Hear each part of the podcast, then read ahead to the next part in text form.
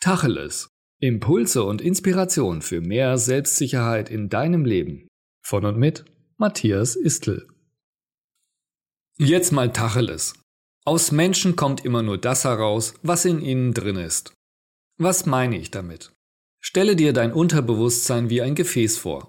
Wenn du geboren wirst, ist es praktisch leer.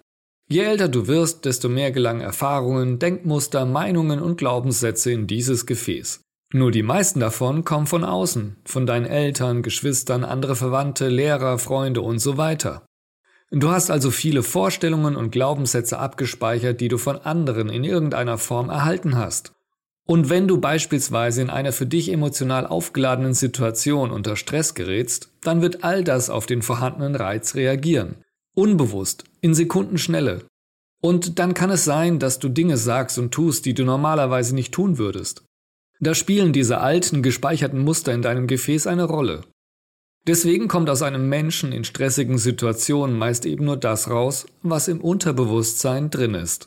Aber wenn du dir dessen bewusst bist, kannst du dieses System unterbrechen und anders handeln.